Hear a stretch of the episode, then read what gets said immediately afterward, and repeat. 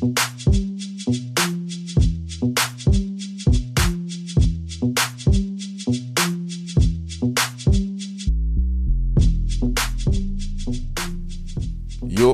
c'est Philo et bienvenue dans votre podcast consacré à la Formule 1. Cette semaine, on va se pencher sur les changements, les attentes, notamment des 10 écuries engagées dans le championnat.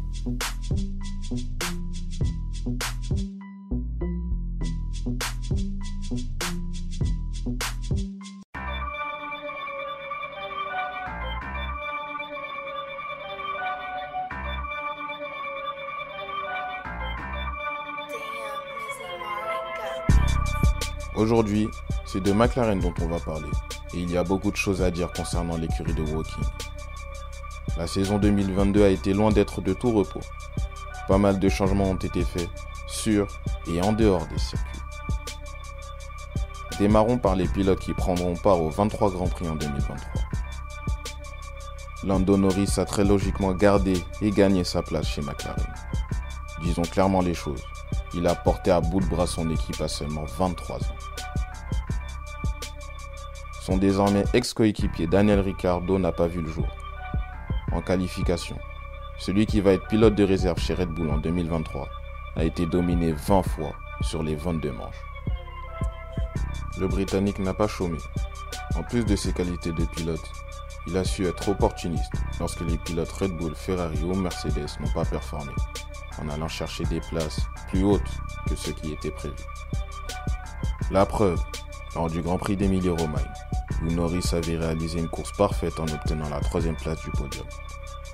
Il a également profité des mésaventures de Ferrari, en plus de sa conduite irréprochable. Le tout dans une voiture globalement décevante. On parlera de cette monoplace, la MCL 36, un peu plus tard. Norris, malgré tout le talent affiché, n'a pas réussi à maintenir son équipe à la quatrième place du classement constructeur. McLaren s'est battu jusqu'au dernier Grand Prix face à Alpine, qui lui a subtilisé sa place au pied du podium. Lando Norris a inscrit 122 des 159 points de son équipe. Si on retire les 37 points de Ricciardo, le classement resterait inchangé.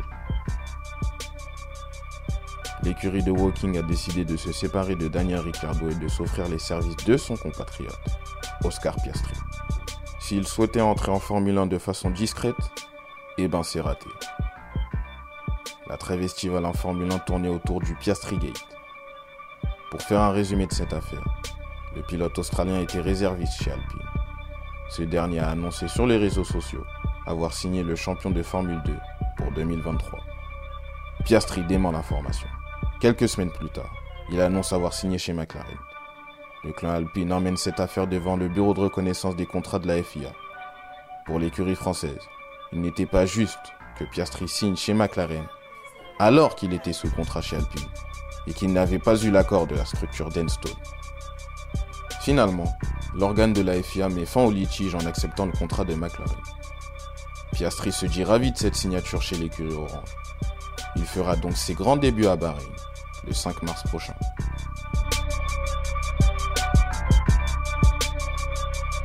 Zach Brown, le PDG de l'écurie de Woking, a vu Andreas Seidel quitter son poste de directeur d'écurie pour être à la tête d'Alfa Romeo Sauber.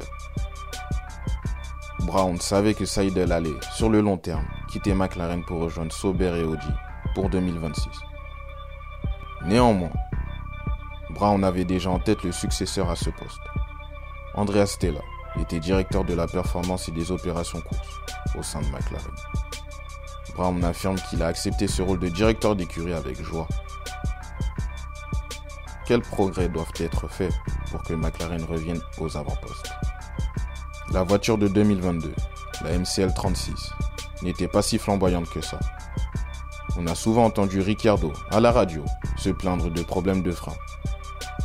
De plus, sur la conception de la monoplace, certaines pièces sont à revoir. En termes de fiabilité, il ne faudra quasiment rien changer.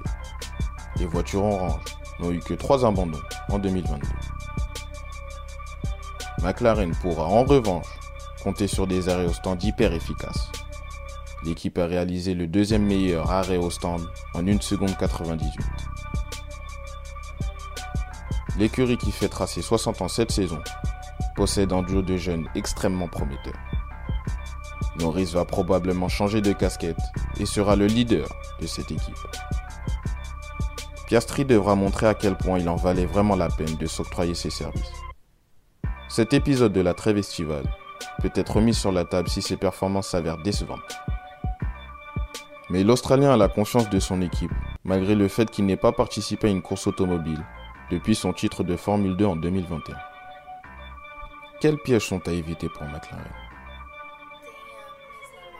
On sait que Zach Brown n'a pas sa langue dans sa poche. Le patron a tendance à beaucoup réagir sur ce qui se passe sur et en dehors des circuits.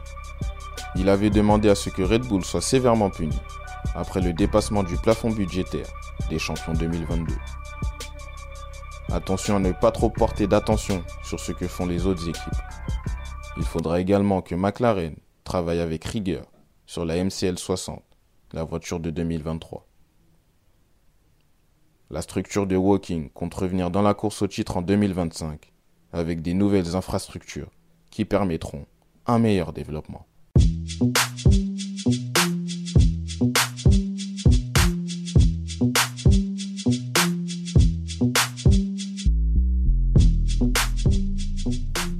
Merci d'avoir écouté ce podcast.